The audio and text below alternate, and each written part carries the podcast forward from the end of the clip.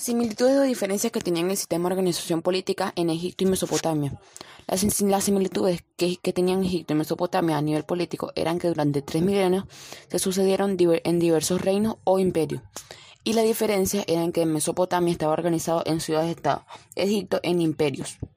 Otra de las grandes diferencias entre Egipto y Mesopotamia era que en Egipto el faraón era la mayor, la, máxima autoridad.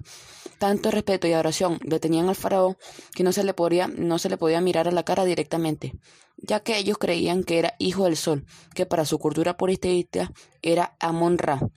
Y en Mesopotamia la máxima autoridad era el rey, que era el emperador.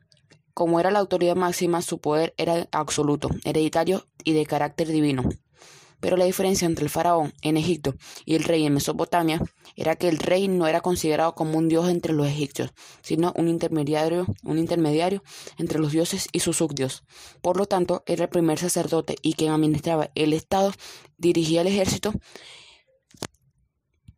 como el hombre aprovechó su espacio geográfico para dar vida a las grandes civilizaciones egipcias y mesopotámicas. Egipto está situado en el noroeste de África, junto al mar Mediterráneo. El río Nilo lo atraviesa de sur a norte. Los antiguos egipcios vivían en las tierras situadas a orillas del río, pues eran las únicas tierras fértiles. El Nilo se desbordaba en el verano, cubriendo de agua los campos. Cuando las aguas se retiraban dejaban los campos abonados, es decir, cubiertos de un limo que era barro arrastrado por un río durante una crecida, y que enriquece el suelo, que lo hacía muy fértil para el cultivo al que los campesinos solo tenían que añadirles las semillas. Los campesinos regían su vida por las estaciones, que para ellos eran tres, inundación, siembra y cosecha, pero de forma especial, por las crecidas del río. Mientras llegaba la cosecha se supervisaban los canales de riego y se cuidaba de la ganadería, ovejas y cabras que pastaban cerca del desierto, bueyes y cerdos criados en corrales. Durante la inundación, los campesinos se dedicaban a la limpieza de los canales de regadío o eran llamados para trabajar en las obras públicas.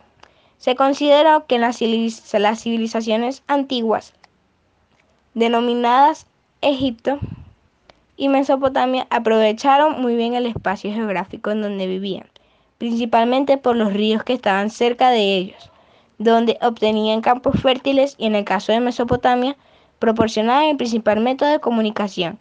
Gracias a estos factores fue que nació esta gran, estas dos grandes civilizaciones conocidas como Egipto y Mesopotamia.